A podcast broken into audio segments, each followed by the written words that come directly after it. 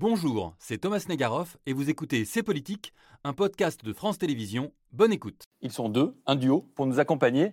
Elle est philosophe, il est politologue. Deux regards complémentaires et stimulants sur nos fatigues et inquiétudes hivernales entre crise énergétique et interminable pandémie de Covid. Géraldine Mosna-Savoie et Vincent Martini sont les invités de C'est Politique.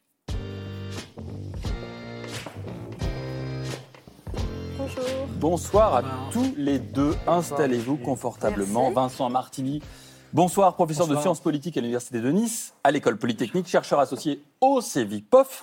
Et à vos côtés, Géraldine Mosna-Savoie, philosophe. Vous présentez sur France Culture chaque jour l'émission Sans oser le demander.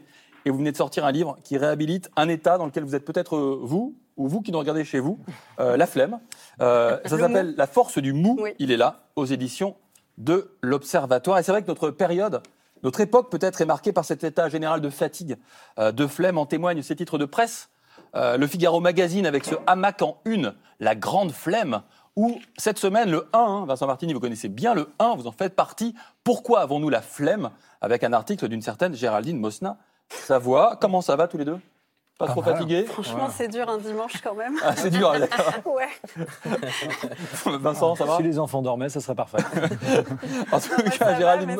Géraldine Mosna-Savoie, euh, nous, c'est tous les dimanches soirs hein, qu'on est là. Euh, pour je, vous, je- je compatis. Pour vous, cette euh, flemme, elle s'incarne dans un meuble. D'ailleurs, c'est l'article du 1. hein. Euh, il y a de grandes chances d'ailleurs que vous qui nous regardez, vous êtes euh, dessus en ce moment, c'est le canapé. Dans cette Ouais. position. Est-ce qu'on, ah, ça je sais pas. Est-ce qu'on vit, j'espère les yeux ouverts, est-ce qu'on vit euh, le triomphe du canapé aujourd'hui, euh, Géraldine Mosna Alors, je trouve que. euh, alors, finalement, je crois que j'ai pas assez fait de place au canapé dans mon livre. Mmh. Allez-y. Euh, mais je pense que ça se distingue vraiment du lit. C'est ce que je raconte dans l'article du 1. Euh, le lit, c'est vraiment fait pour dormir. C'est dans une chambre à part. Ça n'a rien à voir. Le canapé, on peut vraiment s'y laisser aller. Alors, effectivement, Vincent Martini me faisait remarquer aussi que j'avais oublié une autre référence. C'était quoi? Déjà L'homme Euh, qui ne voulait pas se lever. Ah oui. David Lodge. Voilà, j'ai oublié aussi Ah oui, Gaston Lagaffe. Pas mal évoqué pendant le confinement, ça. Preuve, preuve de ma, de ma mollesse, euh, j'ai même pas été assez rigoureuse euh, sur euh, le sujet. Non, mais en tout cas, sur la, la, la flemme, c'est vrai que c'est un sujet qui, je pense, depuis le Covid, euh, monte. Euh, Il y a une euh, flemme qui monte, ça c'est sûr. Après, moi, je parle de mollesse, donc ça englobe bien d'autres sujets, moraux, politiques, euh, culinaires aussi. Je parle aussi de l'impuissance euh, masculine. Mais effectivement, la mollesse, je pense que ça caractérise une sorte d'impuissance euh, de, nos corps, de nos mentalités, d'une forme de manière de s'engager dans la politique, une forme de se maîtriser, voilà, qui, dépasse largement en fait le cas de la flemme, je pense. Alors, la mollesse à laquelle vous faites référence, celle des, des Français, elle est parfois vue de, de l'étranger. Ils sont battus euh, au foot par nous, les Français, mais pas forcément sur le terrain des, des bons mots. Regardez ce qu'un quotidien britannique pense des euh, Français. Le titre de cet article du euh, Daily Telegraph est volontairement provocateur. Je le cite. Une étude montre que les Français sont devenus encore plus feignants que vous ne le pensiez.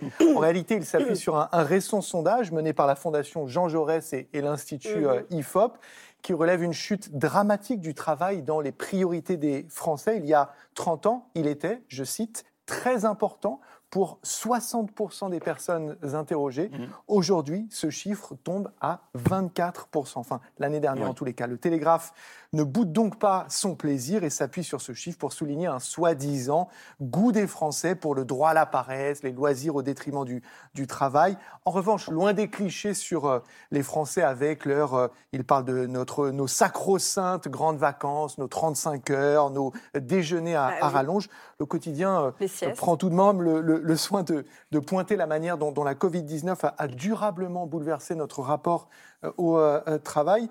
Monsieur Martini, le travail qui n'est plus une, une priorité, est-ce que c'est forcément un signe de flemme?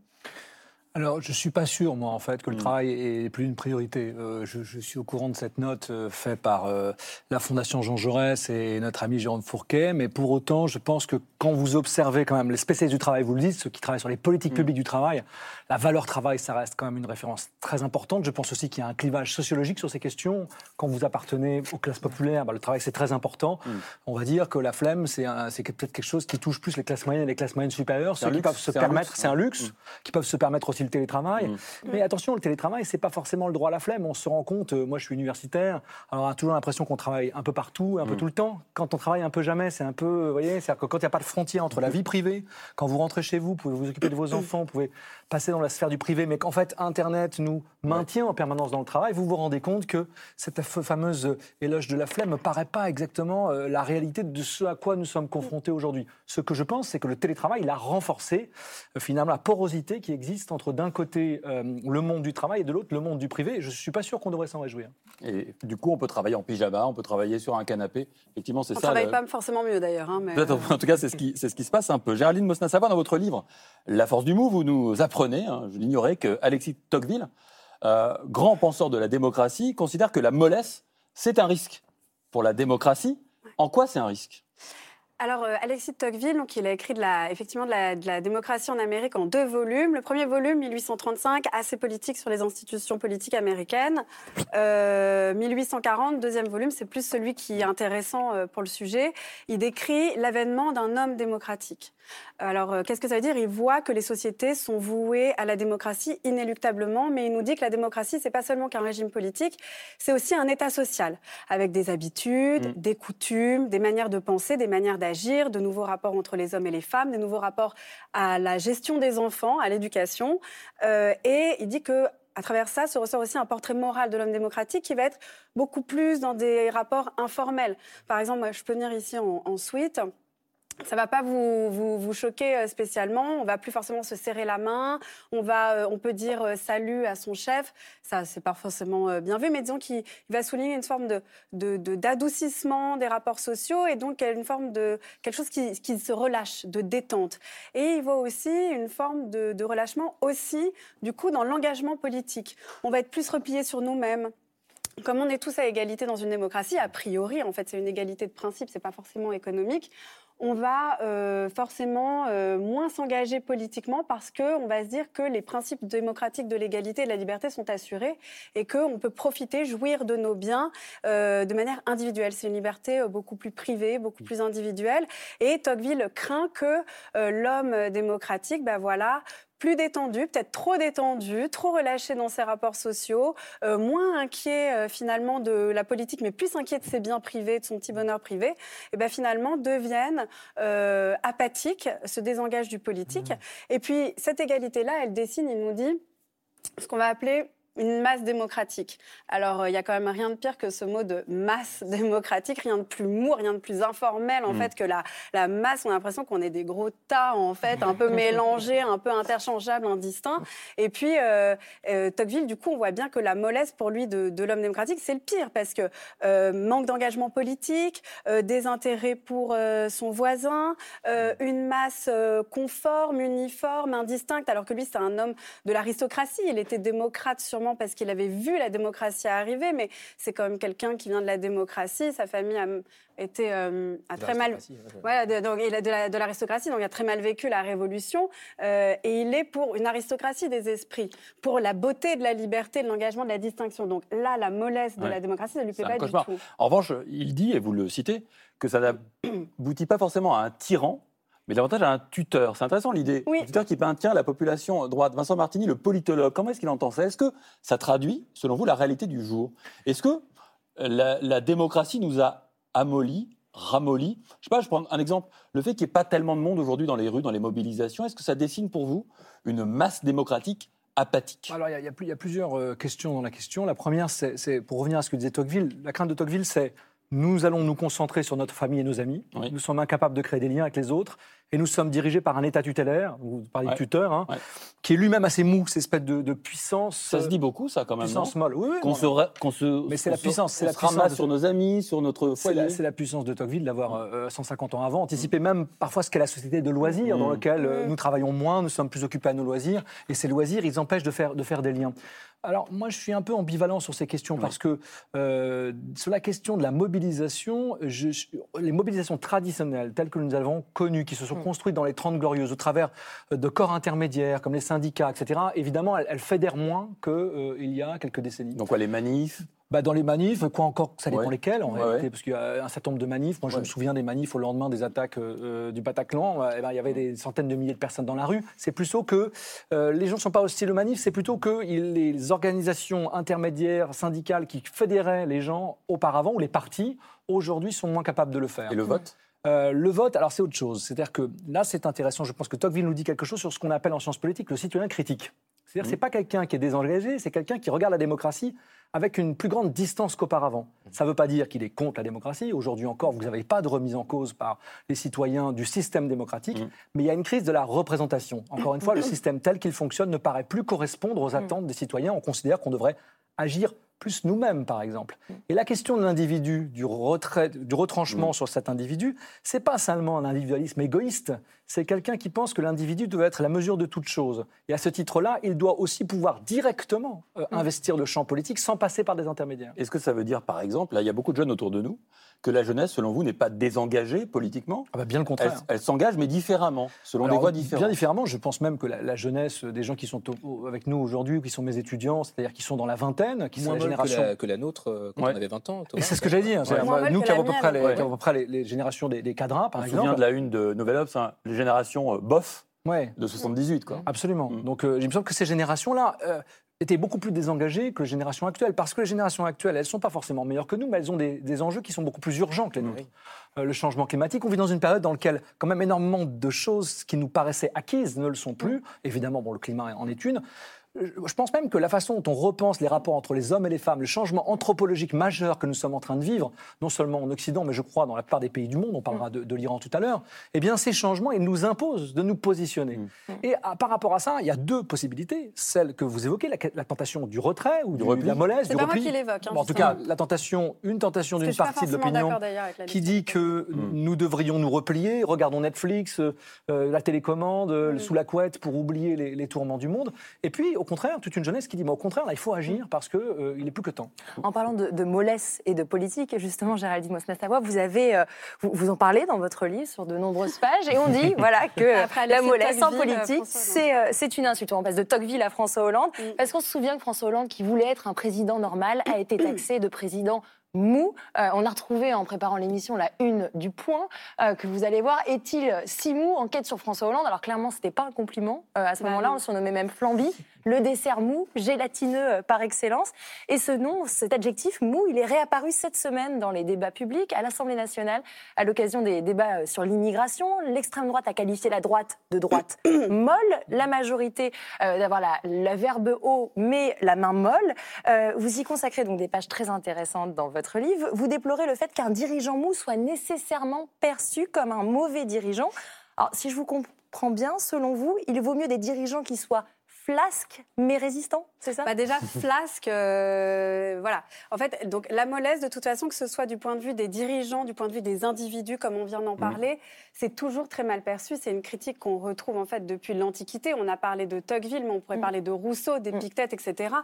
Sur François Hollande, en fait, je m'en suis souvenu euh, parce que c'était vraiment frappant quand il a voulu être un président normal. euh, c'est très bien passé au début, puis très vite, en fait, on savait bien que ça allait pas passer parce que la normalité, en fait, on n'a pas envie d'avoir un président qui est normal. On a envie d'avoir un dirigeant parce qu'on est pétri de ces représentations-là. Mais c'est pas pareil, normal repré- et mou.